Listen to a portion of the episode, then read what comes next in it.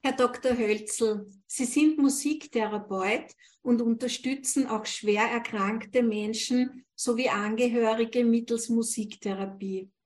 Vielen Dank, dass Sie sich für unser heutiges Gespräch Zeit genommen haben. Onkologische Patientinnen und ihre Angehörigen stoßen immer wieder an ihre Grenzen, wissen aber oft nicht, was ihnen beim Bewältigen aller Herausforderungen helfen könnte. Musik kann sehr vielfältig wirken. Können Sie uns vielleicht ein paar Beispiele nennen, was Musik alles kann? Mhm. Ja, es stimmt, das Feld der Musiktherapie ist sehr, sehr weit. Ich fange jetzt vom Basalen aufwärts ein bisschen an. Also es ist eigentlich schon gerade jetzt auch, weil es gerade bei onkologischen Patienten manchmal ja auch operative Eingriffe gibt und nachher ist die Wundheilung zum Beispiel manchmal auch erhöht, wenn man parasympathisch, das heißt vegetativ, ein bisschen aktiver ist. Das heißt, die Wundheilung ist dann leichter und die Musiktherapie kann die Entspannung sehr weit fördern. Ähm, gerade wenn Schmerzen da sind, kann es auch helfen, den Fokus zu verschieben, vom Schmerz weg auf die Musik und kann auch da helfen, ein bisschen loszulassen, ein bisschen in die Entspannung zu kommen und die Selbstheilung Heilungskräfte einfach stärker zu aktivieren. Selbst im Koma äh, funktioniert die Musiktherapie teilweise, weil die Menschen nachher irgendwas wahrnehmen, Beziehung wahrnehmen und auch da gibt es innere Angst, die dann loslassen kann und sich zeigt in Form von Schweiß oder auch durch HRV-Messungen eigentlich nachweisbar ist. Also das ist das ganz, ganz Basale, wo die Musiktherapie schon zu wirken beginnen kann Musik kann einfach auch ohne, dass es bewertet wird, direkt neurologisch wirken und nicht nur neurologisch, sondern auf das, auf das ganze autonome Nervensystem kann es wirken. Mhm. Sie haben ja. etwas gesagt, äh, das mich sehr berührt hat, und zwar ist das äh, die Koma-Patienten. Ich selbst habe das nämlich erlebt. Ich war äh, einige Zeit im Koma, da ich eine Therapie nicht vertragen hatte. Und äh, ich habe sehr viel Angst gehabt in dieser Zeit und ich bin ein Mensch, der sehr auf Musik anspricht und ich habe auch in meinen Träumen, sage ich jetzt, mir selbst Lieder äh, gestaltet, ganz einfache Lieder, die ich immer wieder so innerlich gesungen habe, wie Mantren. Mhm. Und also ich bin überzeugt, dass mich Musik sehr beruhigt hätte. Ich habe sogar vor lauter Stress einen Herzinfarkt gehabt. Also es ist ein, ein Wahnsinnsstresszustand, wenn man im Koma ist und man bekommt viel mehr mit, als andere glauben. Äh, ich denke, man ist sogar viel hellhöriger auf einer anderen Ebene. Und ich kann das nur aus eigener Erfahrung bestätigen. Ich hätte es mir gewünscht, äh, mit Musik begleitet zu werden, das hätte mich sicher ruhiger gemacht in dieser Phase. Also es ist, Musik ist wirklich wichtig. Ja, vor allem da gibt es ja nachher auch noch so Möglichkeiten. Das heißt, wenn man diese Körperreaktionen wahrnimmt, also dass sich da was ändert im Muskeltonus, mit Schweiß, die Atmung kann sich verändern. Es gibt ja nicht Nicht-Kommunikation, solange jemand lebt, auch nicht im Koma. Und genau auf das eingehen zu können, das ansprechen zu können, auch wenn Sie jetzt in dieser Position auch nicht sprechen haben können, ja. aber Sie werden verstanden, Sie werden gehört, Sie bekommen Resonanz. Das ist das, was das Wichtigste ist in uns Menschen, dass wir irgendwie uns sozial verbunden fühlen, noch da sind. Und natürlich, das ist eine Kraft, eine Möglichkeit, die Musiktherapie im Vergleich zu anderen Psychotherapierichtungen natürlich noch verstärkt hat. Mhm. Und wie läuft so eine Musiktherapie ab? Wie kann man sich das vorstellen? Wird dazu auch gesprochen oder wird einfach Musik vorgespielt, die dem Patienten oder der Patientin oder dem Angehörigen, der Angehörigen gut tut? In jedem Kontext ist es vollkommen unterschiedlich. Das ist eben jetzt das breite Feld der Musiktherapie, wieso es auch so schwierig einzuordnen und zu fassen ist und es bis 2009 gedauert hat, dass wir ein eigenes ordentliches Berufsgesetz haben, das genauso neben der Psychotherapie und neben der Psychologie steht. und wieso wir uns nicht einordnen haben lassen können in eine Psychotherapieform, weil es einfach zu breit ist und weil es aus mehreren besteht. Ähm, in der ganz normalen Therapie ist es eine analytische Therapie, wo man über die Lieblingslieder, über alles Mögliche, was man mit Musik assoziiert, ihre Mantren, die sie gesungen haben, quasi eigentlich auch versucht zu graben.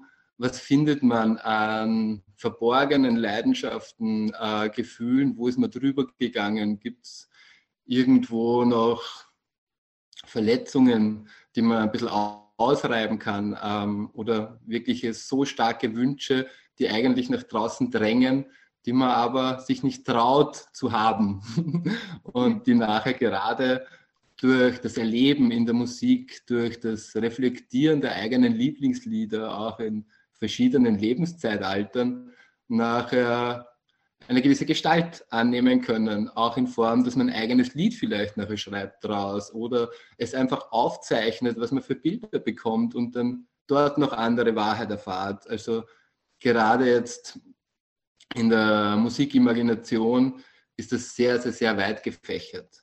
In der musiktherapeutischen Gesprächstherapie, die was man nachher vielleicht macht, ist es eigentlich sehr stark klientenzentriert. Mhm. Das ist halt eigentlich, man ist in Beziehung. Musiktherapie versucht im Koma schon in Beziehung zu sein, mhm. versucht immer einen kohärenten Zustand gemeinsam zu bekommen. Das heißt, im Koma ist es die Atmung, die sich aufeinander einstellt und wenn man in einer Gesprächsbeziehung ist, macht man natürlich sehr viel auch mit der Stimme, mit der ganzen Sprachmelodie, mit der Intention, die was man in die Stimme reinlegen kann. Kann natürlich auch mal schärfer werden, man kann äh, direktiver werden, man kann auch ein bisschen konfrontieren und man kann seine ganzen Übertragungen und Gegenübertragungen teilen. Und das ist in der Musik sehr, sehr wertvoll. Das kann sich musikalisch spiegeln als Sprache, aber genauso im Wort. Und mhm. natürlich muss Musiktherapie nicht immer Musik machen. Es kann auch sein, dass man fünf Einheiten nur spricht und dann mhm. wieder weiter in die Tiefe geht. Und äh, genau. Mhm. Das heißt, ja, Entschuldigung. Ja. Äh, das heißt eigentlich, die Musik begleitet die Therapie. Ist das richtig so? Das heißt, Sie finden einmal heraus, welche Sorgen, welche, welche äh, Traumata Menschen haben und finden im Gespräch dann heraus, welche Form der Musik oder, oder äh, da helfen kann bei der Bewältigung dieser äh, schweren emotionalen Zustände. Ja, genau, das auch ein bisschen und man versucht eben eventuell nachher auch eine Gestalt zum Geben. Also auch die ganze Gestalttherapie findet natürlich jetzt, wenn man ein Lied nachher schreibt, wenn man ein Bild daraus malt, wenn man was daraus bastelt aus diesen Inhalten. Man versucht diese Gefühle, diese Bedürfnisse, die dahinter stecken, halt so stark auszuformen und so stark wieder greifbar zu machen, dass der Patient sie in sein Leben quasi etablieren kann, aufnehmen kann und eigentlich zusätzliches Potenzial entwickeln kann. Dass sie fähig waren, im Koma innere Mantren quasi zu kreieren und zu singen, zeigt, dass es bei ihnen sehr, sehr, sehr viel Gutes schon gibt, was in ihrer eigenen Entwicklung ihnen geholfen hat. Das heißt, wahrscheinlich sehr viel Stabilität in der Kindheit und ganz, ganz viel, was sie selber an symbolischen Kräften aufbauen haben können. Das ist ja sehr wertvoll, dieser Schatz, auf den Sie da zurückgegriffen haben. Aber auch selbst wenn sie es nicht haben, kann der Musiktherapeut, wenn er da ist und auf die Körperreaktionen reagieren kann, eine ähnliche Zufriedenheit mit zusätzlicher Beziehungsqualität noch schaffen. Und genau das ist natürlich weit unterschätzt, was da für ein Potenzial drinnen wäre und wie wichtig es ist. Mhm. Ja. Ich finde es ich find's wunderbar, sage ich jetzt, dass es diese Form der Therapie gibt. Jetzt, äh, welche, also wie gesagt, äh, sind das immer äh, Musik, Platten, CDs oder sonst irgendwas, was man spielt? Oder wird auch gemeinsam musiziert oder findet man auch äh, Instrumente, die da zur Verfügung steht, die, äh, stehen, die, die da helfen können? Ähm, prinzipiell kommt es immer darauf an, wie viele Reize sind verarbeitbar. Mhm. Das bedeutet auch, man versucht wahrscheinlich eher reizarme Instrumente mal zu nehmen.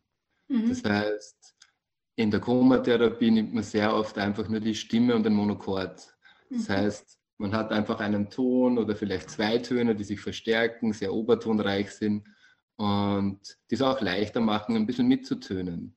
Mhm. Gerade da kann man viel mit der Atmung mitspiegeln im Ton und das ist für den Patienten dann auch spürbar. Auch das Eingreifen, das Berühren ist da, dass man wen da vielleicht so immer am Ellbogen eben auch berührt und im Rhythmus irgendwie ein bisschen dabei ist. Das wirkt sehr stark zusätzlich beruhigend. Mhm. Aber ja, genau. Also da ist es sowas, in der Entspannungstherapie verwende ich sehr gerne die Harfe, die mhm. halt diese sehr, sehr schön machen kann. Ich sage auch dieses eigentlich schon mütterlich schaukelnde, mhm. was eine unglaubliche Sicherheit gibt, wenn man jetzt nachher sich in der Imagination dramatischen Inhalten widmet. Weil solange der Fokus auf der Musik bleibt und die Atmung gut wahrnehmbar ist, ist man in einer ganz, ganz, ganz stabilen Begleitungsposition und kann sich dramatische Inhalte auch gut anschauen. Mhm. Also das hat verschiedene Qualitäten. Entschuldigung. Wussten, Instrumente, die ein Befall quasi, äh, Flöten und so irgendwie schneller mal assoziiert werden können, kommen wenig vor. Für Kinder stelle ich mir vor, ist das auch ganz eine tolle äh, Therapiemöglichkeit. Haben Sie Kinder auch in Ihrer Praxis? Äh, ja, und ich habe auch selbst zwei liebe Töchter. Ähm, klar, äh, Kinder sind einfach Autodidakt in ihrem Leben, die kommen rein, die probieren einfach aus, die haben einen riesigen Spaß. Bei mir im Musiktherapiezimmer war Silvester eine große Ansammlung an Kindern auf einmal da, die waren so schnell über drauf und haben gemeinsam Rhythmus, Musik und Tanz verbunden. Ja, das geht sehr schnell. Ähm, die Kommunikation ist auch sehr, sehr wertvoll. Ähm, ein anderer Aspekt, gerade bei Kindern, ist die Förderung der Selbstregulationsfähigkeit, Konzentrationsfähigkeit mhm. Äh, und vor allem der Empathieentwicklung. Ähm, Im Sinne der sozialen Verwahrlosung, die es manchmal ja auch gibt wo eben ein bisschen wenig emotionale Gefühlsförderung da ist, dringt die Musik eigentlich durch. Also die Kommunikation, es ist alles nicht verbal abgespeichert, es gibt noch keine negativen Abbrüche, äh, die irgendwie äh, problematisch sein können, sondern es wird automatisch aufeinander eingegangen. Es gibt eine schnelle neurologische Vernetzung in den empathischen Zentren, die schon seit ja, 30, 40 Jahren immer wieder nachgewiesen werden. Und Musik ist Kommunikation, die die Sprachzentren umgeht, mhm. aber trotzdem wirkt für die Sensibilisierung, für empathische Prozesse und auch das Gefühl der Gemeinsamkeit in dem Moment extrem stärken kann. Also es gibt da keinen Ausschluss, es gibt da kein besser und schlechter. Es, ist, es sind die wertvollen Ebenen, die trotzdem neurologisch von mhm. allein verbunden werden. Also es ist ein starkes Instrument gerade auch für Kinder und für Entwicklungsstörungen, um da ein bisschen ja. reinzukommen. Das ja. betrifft eben auch Kinder von krebskranken Eltern. Also wenn die Mutter jetzt zum Beispiel an Krebs erkrankt ist und es geht nicht immer gut aus. Ich sage, in den meisten Fällen geht es Gott sei Dank gut aus, aber es kommt immer wieder vor, dass es die Mutter nicht schafft. Ja?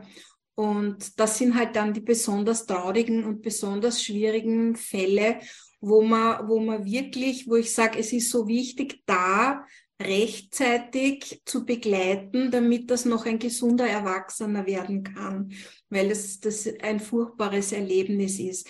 Nicht nur für Kinder, natürlich auch für Angehörige, aber für Kinder ganz besonders.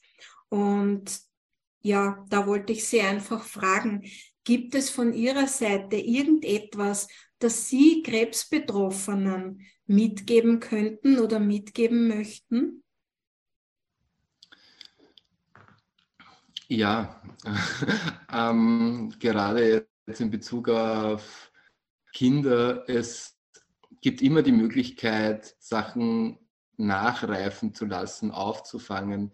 Es gibt natürlich jetzt, gerade wenn es um so traurige Inhalte geht, braucht man dafür auch ein Gefäß, um das aufzufangen. Es darf alles nicht stecken bleiben. Innere Aggression und innere Traurigkeit müssen nach außen dringen. Sie müssen nach außen geleitet werden. Ansonsten funktioniert es nicht. Und ähm, natürlich die ganze Angst braucht Beziehung und braucht den intensiven gemeinsamen Kontakt und braucht es sich gegenseitig aushalten können äh, in diesem Prozess. Und dann kann sich eben auf der anderen Seite das Ventil der Traurigkeit oder der Aggression über die Wut, dass die Mama weg ist, verflixt ja. nochmal, auch öffnen. Und das Ganze muss man aber dann wieder in Formen gießen. Da ist nachher dieser ganze gestalttherapeutische Bereich so wichtig, dass man daraus eben was kreativ macht mit den Kindern. Mhm. Dass man eben diese Lieder, Mantren einfach daraus entwickelt, dass man vielleicht auch was daraus bastelt, was man anschauen kann, was man damit einfach drinnen haben kann, dass das positive Dotierungen und Erinnerungen zum Schluss wecken kann und ja, dass negative Sachen passieren, ist so und sie müssen integriert werden. Und diese Integrationsarbeit ist desto früher und desto stärker diese Eingriffe sind, umso wichtiger. Aber es ist alles möglich. Und die Musik kann einfach diese innere Harmonie, gerade bei Kindern, nachher auch noch mal stärker herstellen. Selbst bei Erwachsenen, die ganz frühe Mutterverluste haben, merke ich zum Beispiel, dass die Harfe auch ein super Instrument, mhm. gibt es wiegenden Bilder immer, die die durch die Musik überhaupt nichts Negatives haben jetzt, wenn sie in der Imagination abtauchen oder auch eigen selbst im Spiel an der Harfe jetzt quasi sich da verlieren. Nachher melden sie immer so eine innere Wärme, so ein Nachreifen, dass das da drinnen ist, das fühlt einfach auf, Tränen fließen einfach nebenbei ab, während ein Lächeln am Mund ist. Es ist so, da, da verbinden sich äh, wieder ein paar Inhalte und zum Schluss gibt es einen inneren Frieden. Und dieser innere Frieden, der, auch wenn er nur mal kurz wieder da ist, der wird dann wieder mehr. Und das ist wie ein Licht, das sich ausbreitet. Und ja, das ist wichtig. Vielen Dank für Ihre schönen Abschlussworte. Herr Dr. Hölzel, ich bedanke mich ganz, ganz herzlich für dieses schöne, warme Interview und ich wünsche Ihnen ganz, ganz viele Erfolge mit der Musiktherapie und bleiben Sie weiter so froh, weil Sie vermitteln Sie vermitteln wirklich ein, ein sehr gutes Gefühl. Vielen Dank. Ebenfalls. Vielen Dank für die, für die Arbeit der Informationsverteilung. Dankeschön. Wiedersehen. Danke. Wiedersehen.